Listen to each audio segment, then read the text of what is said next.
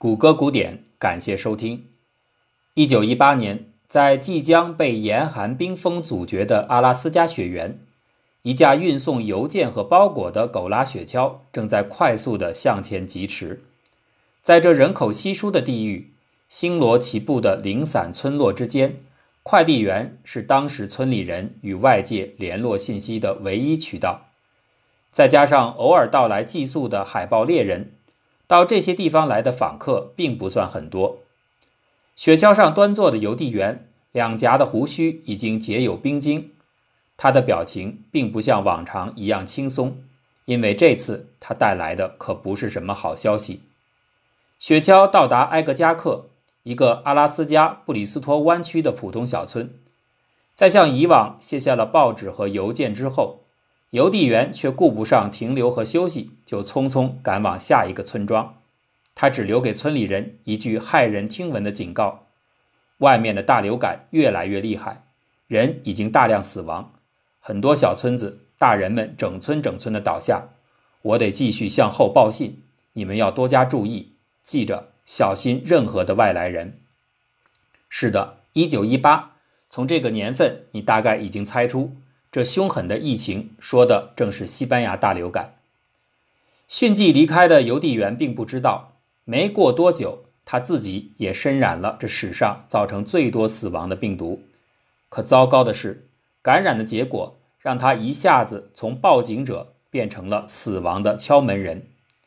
这幕景象在一九一八年阿拉斯加的许多村落间不断上演。外来人本来想提醒当地人加强防御。却没成想把病毒意外带了进来，这样的报信方式是一场巨大的赌博。幸运的是，至少对埃格加克村来说，他们是好运的一方，收到了警报，却并没有感染病毒。村里人立刻商量对策。外面的来人除了陌生人之外，很多是每年都会造访的亲戚朋友，还要接待他们吗？陌生访客很容易拒绝。熟人可以豁免吗？村里的领导者最后做出了一个残酷的决定：既然分不清谁感染谁没有感染，干脆不管是谁，通通不能进村。一定要停留的话，只能到专门安排的远远的隔离房内去居住。这个不近人情的决策，事后证明挽救了埃格加克。整个布里斯托湾是受大流感摧毁最严重的地带。绝大部分的村落十室九空，唯有埃格加克成了神奇的例外之地。除少量轻症者之外，大部分村民都安然无恙。尽管上面邮递员停留传信和村里人开会的特写画面是我们创造出来的，但这个基本的过程的确是历史真实。像埃格加克这样偶然的被发现，能够在大流感之中全身而退的小社区。还包括福蒙特州北部的弗莱彻、落基山脉偏远的科罗拉多小镇甘尼森、新泽西的普林斯顿大学、宾夕法尼亚的布林莫尔学院、匹兹堡的盲人研究院和纽约萨拉纳克湖的特鲁多结核病疗养院。这些幸运的据点后来被称作逃逸社区，得到了流行病学研究越来越多的重视。人们希望挖掘其背后一些防疫成功的理由。我们在这儿引用这个故事，并不是为了分析躲避流感的经验，而是要切入另一个角度：当混乱发生时，如果无法分辨身边熟悉的人和陌生的人谁会带来风险，最好的策略也许就是远近不分的一律排斥。自然界中另外一段主奴故事里体现的就是这个法则。二零一一年，德国慕尼黑大学一间实验室正中正摆放着一个奇怪的土堆，几个人聚精会神地盯着这个看似平淡无奇的土堆一动不动。这是在做什么呢？原来，动物群体行为研究者托比亚斯和他的进化学同事们正在进行一项测试。他们此刻关注的是一群特殊的蚂蚁，叫做长背蚁。这些蚂蚁已经在土堆当中建构好了自己的蚁丘。托比亚斯小心翼翼地把另外一只蚂蚁取出来，扔到了长背蚁经常活动的洞口之外。这只特意布置的蚂蚁有两个特殊之处：第一，它明显偏大的体型显示出这是一种不同类型的蚂蚁；第二，它已经死掉了。摆一只死蚂蚁有什么用呢？是等诸葛亮吗？哎，我说的是死蚂蚁，不是司马懿。这里边大有文章。从达尔文撰写《物种起源》开始，人们就已经注意到了在蚂蚁群体当中特有的奴隶制现象。有一些蚂蚁会奴役其他的蚁群来为自己服务，孵化后代，甚至外出作战。这个现象具有磁石般的吸引力。许多代的进化学研究者都对此非常着迷，托比亚斯他们就是这样。他们扔下的死蚂蚁叫做美洲原生蚁，这正是一种能够奴役长背蚁的蚂蚁界的奴隶主，而长背蚁蚁群则往往沦为其控制下的宿主群落。托比亚斯他们想知道，活着的时候作威作福的奴隶主如果死了，奴隶们会有怎样的反应？很快，长背蚁发现了死去的美洲蚁，他们立刻警惕地躁动起来。原本拥有和平性格的工蚁们开始变得极富攻击性，不断地撕咬尸体。这种亢奋的情绪一直持续了三天之久。更加奇特的是，被激发出来的攻击性不仅针对死的美洲蚁，也同时朝向了自己的同类。长背蚁是非常典型的群体社会性动物，它们的分工合作井然有序，和其他洞穴里的伙伴都能和平相处。但就在这件不明尸体意外杀人案件出现后，他们似乎变得极度的不安，对其他的只要不属同一个洞穴里的蚂蚁，动辄发起攻击。这样的混乱同样延续了很久。长背蚁是在复仇吗？是要鞭尸那些压迫自己已久的奴隶主吗？如果是这样的话，那干嘛又要对其他的同类操戈相向呢？实际上，这些行为背后的驱动力并不是仇恨，而是紧张。蚂蚁们不分敌我的无差别攻击，就像前面埃格加克村民不分远近的实施隔离一样，是恐惧之下的过度反应。然而，如果你知道了美洲蚁殖民和控制长背蚁的过程，可能就不会觉得这是过度反应了。蚂蚁奴隶主们实施奴役的策略包括两个步骤：第一个是金兀术的杀父收子，第二个是李鸿章的乡党纳叛。《岳飞传》里，金军击破陆安州，逼死陆登之后，金兀术收陆文龙为义子，寄养帐下。如果不是后来王佐断臂，完颜宗弼可以说是成功的控制了敌方的后代。李鸿章的淮军和太平军作战时，充分利用了同乡关系瓦解对方。太平军内两广班底本来就和两湖的新人不和，加上李秀成辖内又有很多捻军的皖北旧部，和淮军刚好交叠，所以稍加笼络。钱贵人、骆国忠、刘玉林等等，就纷纷的被同乡说降了。美洲蚁正是这么建立殖民王国的。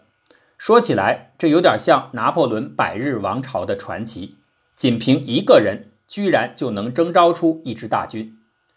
美洲蚁的体型明显超过长背蚁，所以雌性美洲蚁受孕之后，会闯入某个长背蚁的蚁巢，轻松杀死里边所有的成年个体。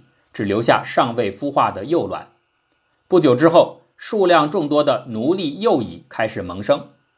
它们无法分辨出生后第一眼看到的成年蚂蚁是不是自己的亲生母亲，因为美洲蚁会释放足以乱真的接近长背蚁的化学信号，让小蚂蚁们亲近它、依赖它，完全就把它当成真正的蚁后，全新的服饰。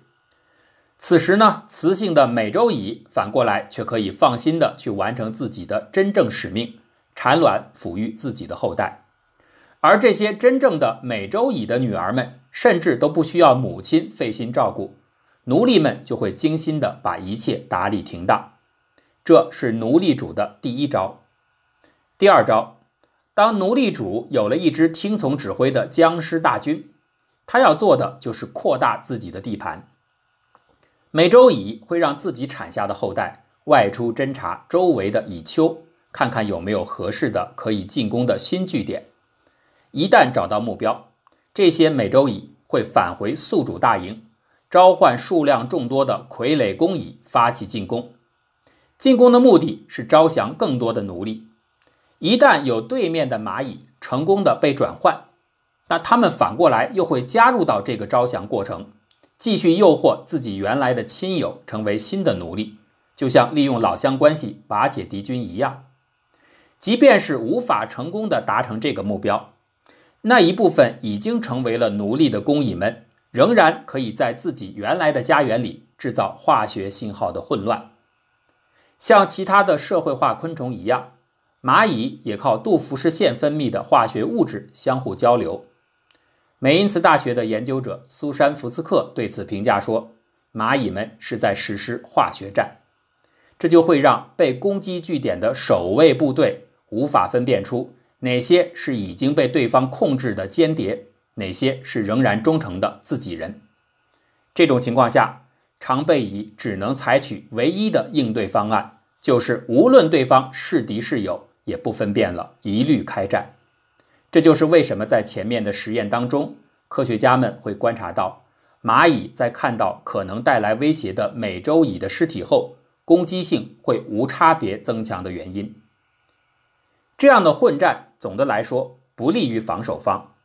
根据观察，被奴役的宿主群体发起的大部分的进攻都会取得胜利，甚至啊，防守据点愿意集结力量进行反击的比例都非常的有限。这是常被蚁群评估后的结果。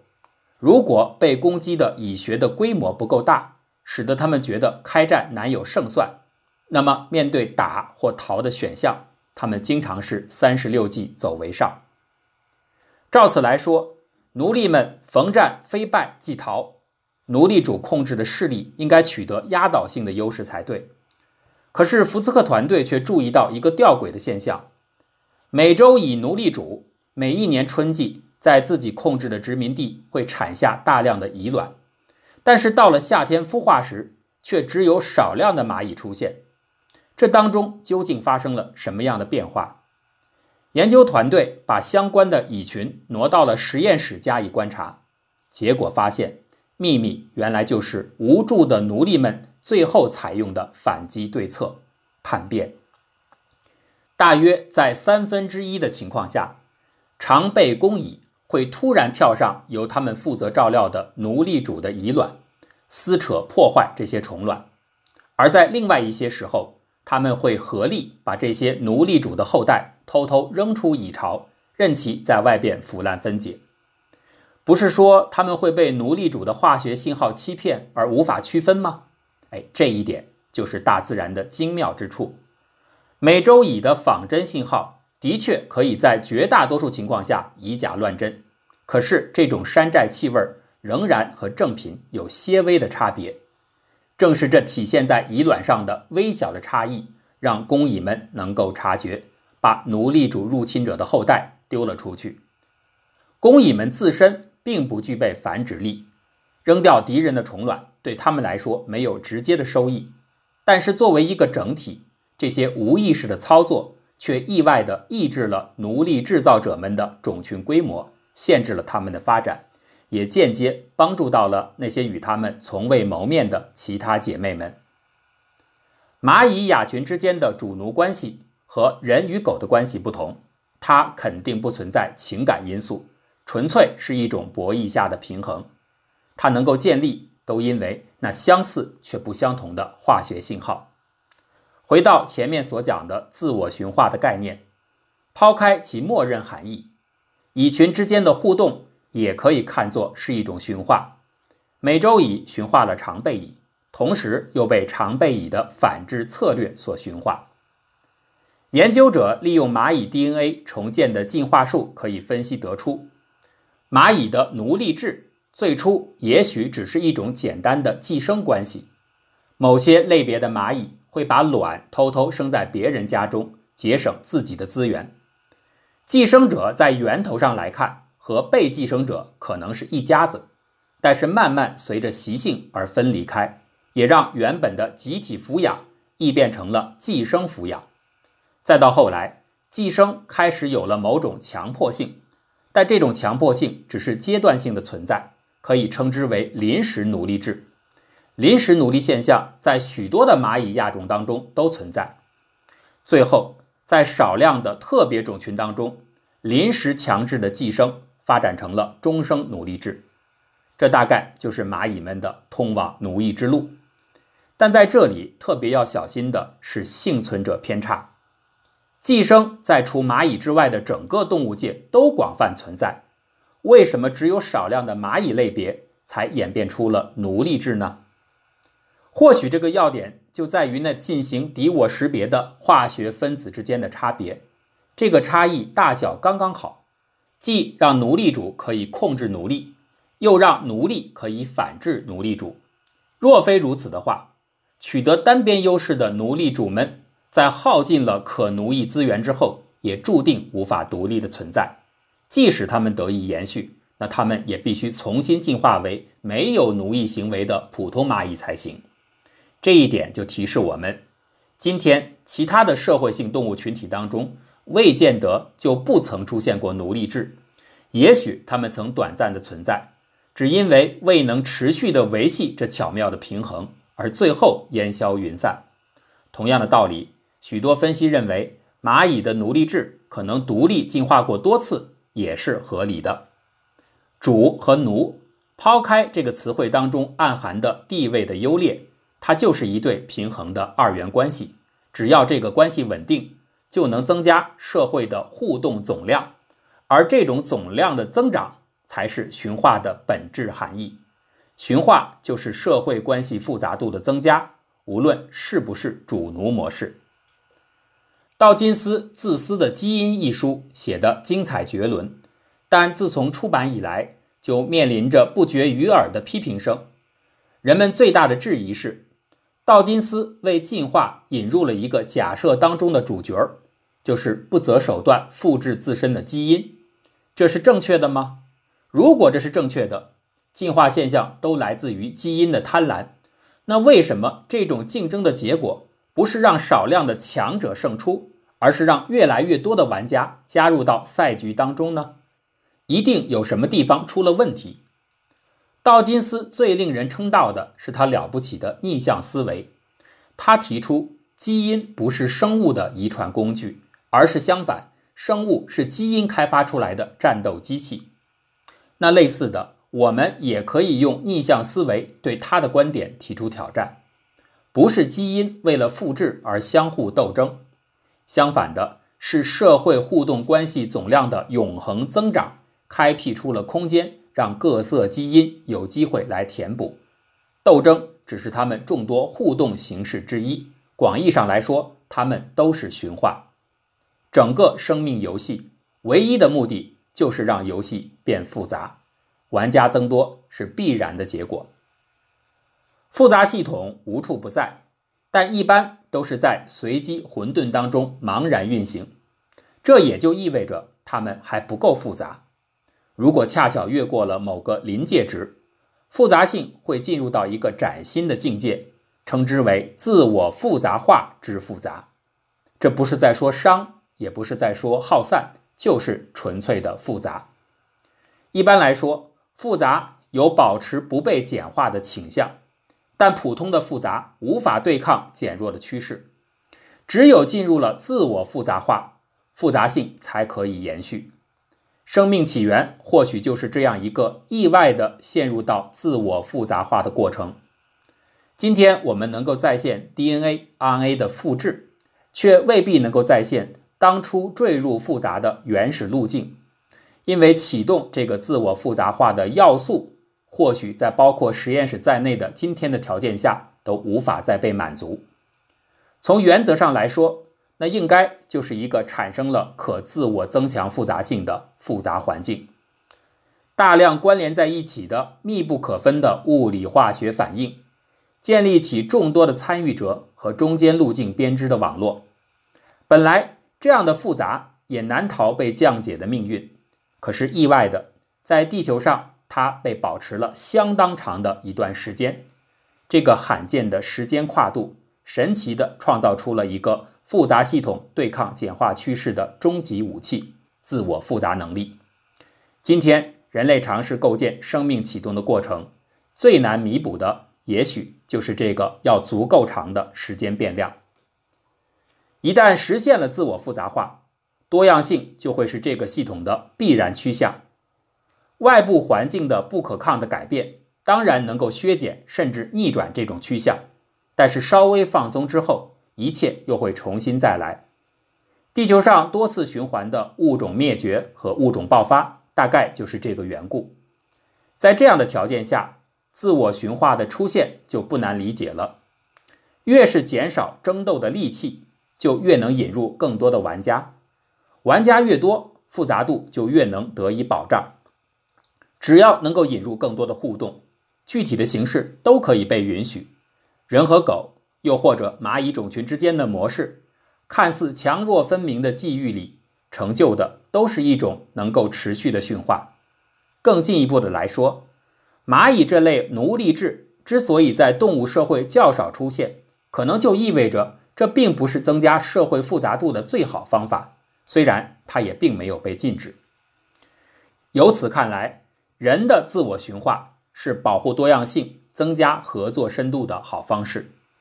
有人曾经询问人类学家玛格丽特·米德说：“你认为人类文明产生的第一个考古标志是什么？”米德思考了一下，回答说：“是在一万五千年前的考古遗址当中发现的骨折愈合的大腿骨。这块恢复的人类大腿骨代表着整个社会对伤者长时间的关注和照料。”人类文明至少在其内部开始形成了宽容和伙伴的关系。在这儿，我们并不打算延伸其道德意涵，而是旨在说明，人类普遍的从阶层和对抗群体走向平等与互信，客观上就是在加深整个社会互动的总量。因为只有这样，每一个个体才能更好的释放和积极的融入。这种对生命复杂系统的顺应是人类走向文明的保障，可是另一种隐忧却在这强大的背后慢慢滋生。空前的技术能力带给人类万物之主一样的地位，使得保护多样性、照顾整个环境越来越容易被忽视。人们似乎开始减少而非增加这个系统的自我复杂度。果真如此的话，那么，复杂增长法则的刚性，最后就不得不用极端的方法消除任何使它实现复杂化的元素，就像那些偷偷被扔掉的蚂蚁卵一样。当然，这个惩罚也可以说是另外一种驯化。尼采讲过：“凡杀不死我的，必使我更强大。”其实，复杂性也是如此。凡不走向简单的，必越来越复杂。